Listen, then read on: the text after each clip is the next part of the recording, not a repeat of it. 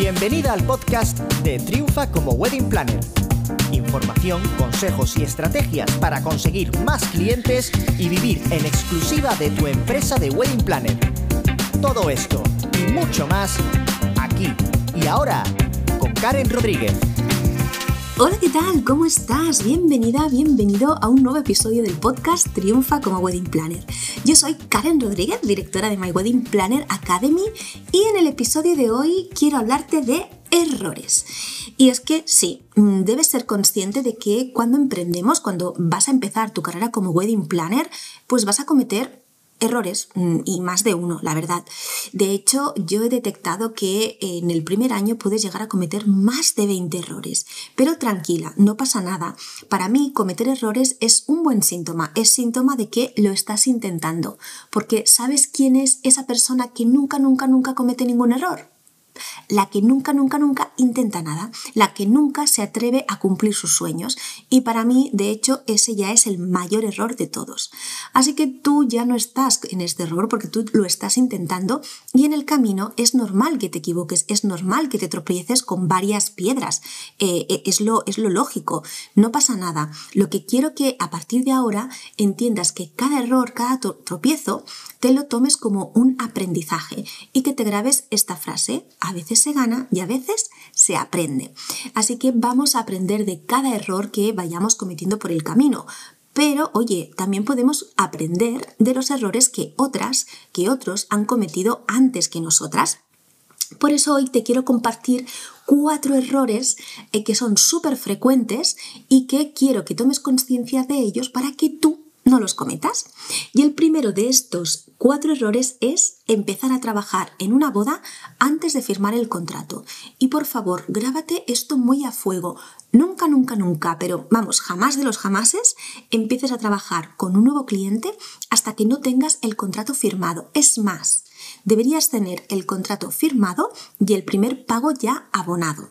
Cuando estas dos cosas sucedan, entonces empezamos a trabajar. Y lo entiendo, o sea, yo he estado en, tu piel eh, teniendo esas ganas de que llegue ese primer cliente, de que te digan que sí y muchas veces después de una primera reunión con un posible cliente, antes de que siquiera te, haya dicho si sí o si no, tú ya has empezado a buscar cosas, ¿no? Porque te has entusiasmado con esa boda, porque tienes muchas ganas de, empezar a trabajar en, en una primera boda real y bueno, es normal que, esto pase y, y, si quieres, si te apetece, haz este trabajo pero interno para ti, no lo compartas nunca con el cliente. Y a veces pasa que el cliente nos dice, oye, que sí, que nos contrata y bueno, tú ya estás en un momento de euforia increíble, que lo que te apetece es compartirle ya todo lo que has indagando y todo lo que ya tienes pensado y preparado como para la boda de este cliente. Pero calma, calma, calma. Aquí las prisas nunca son buenas compañeras. Así que aunque te mueras de ganas, por mucho que el cliente te haya dicho que sí, lo que tienes que hacer es decirle, ok, ¿qué te parece si quedamos esta semana para firmar el contrato? Tú le envías el contrato ya con todos los datos rellenos para que lo revise, quedáis, firmáis el contrato, te hace el primer pago y entonces y solamente entonces es cuando oficialmente empiezas a trabajar y ya puedes empezar a compartir toda la información que quieras con tu cliente, pero nunca antes. ¿Por qué? Porque la experiencia me ha demostrado que si lo haces al revés, si empiezas a trabajar para ese cliente antes de que firméis el contrato, tienes un 99,99% de posibilidades de que, oh, surprise, sorpresa, de repente pase algo inesperado, por lo que este cliente decida que finalmente no te contrata. Que, bueno, es que ha pasado no sé qué, es que hemos cambiado de opinión, es que al final fulanita, es que menganito, y al final tú has trabajado gratis. Así que recuerda, nunca empezamos a trabajar hasta que nos hayan firmado el contrato y nos hayan realizado el primer pago. Vamos con el segundo error y es el de no hacer seguimiento a posibles clientes. Y mira, este error, o sea, si el primero es común, este error ni te cuento, es más común de lo que te puedes imaginar. Ponte en situación. Una pareja te escribe súper interesada por tus servicios. Tú te emocionas, les contestas, ya sea por WhatsApp, por llamada telefónica, por email, lo que sea.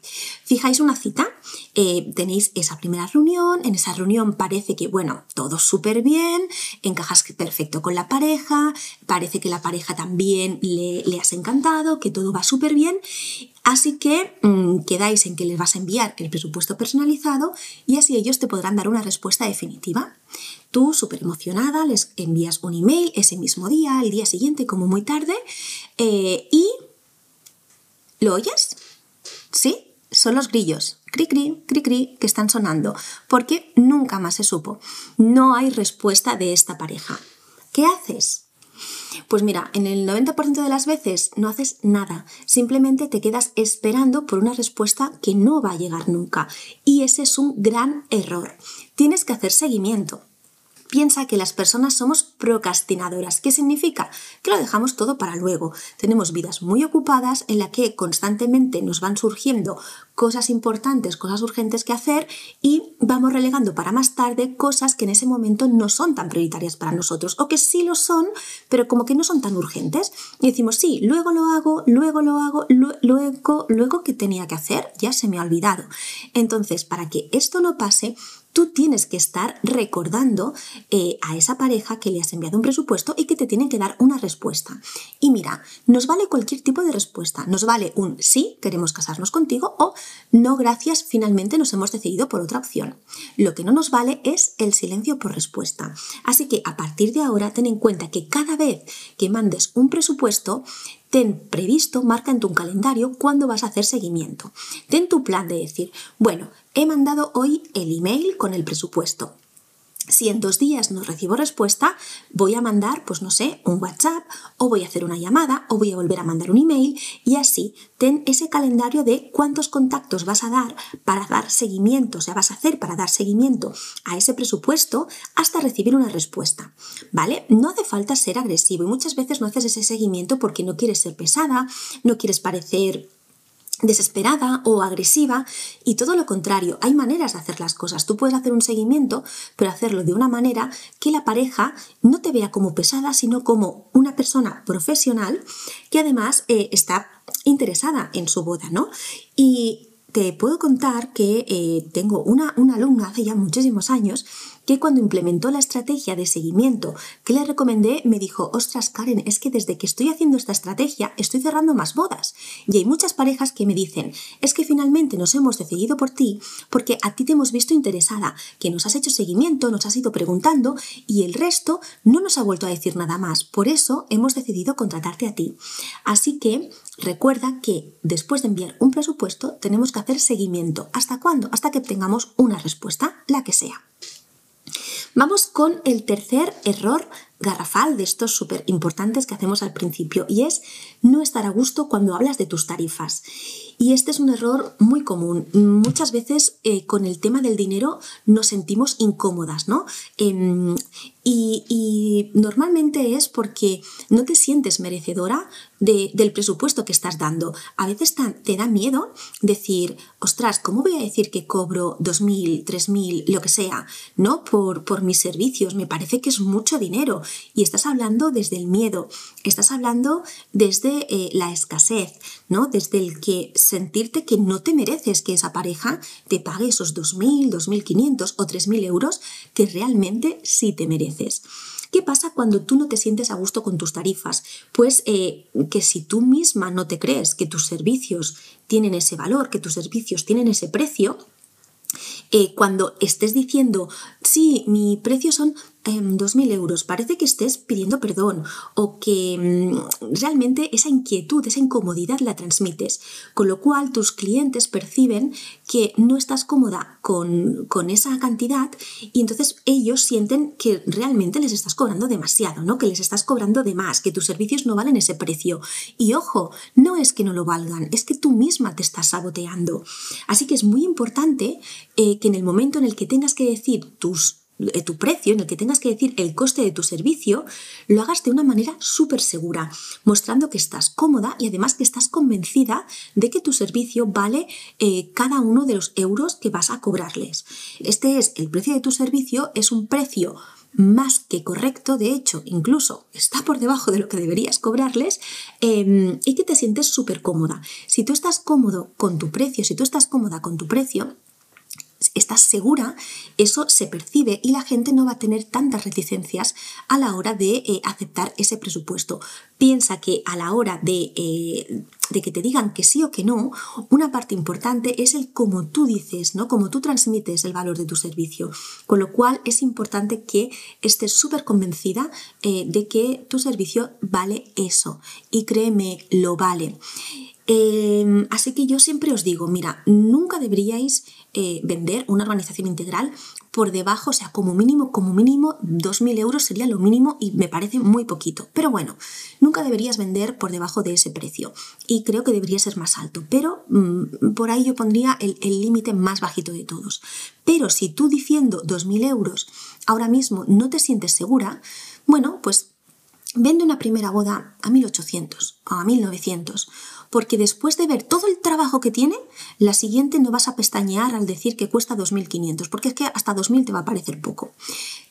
pero bueno, la clave es que tienes que estar a gusto con los precios que digas, pero por favor no malvendas tampoco tus servicios. Y vamos ya con el cuarto y último error, eh, que si eh, cometes este, los otros vienen como de, carretilla. Así que para mí este es uno de los principales y es no invertir en tu formación.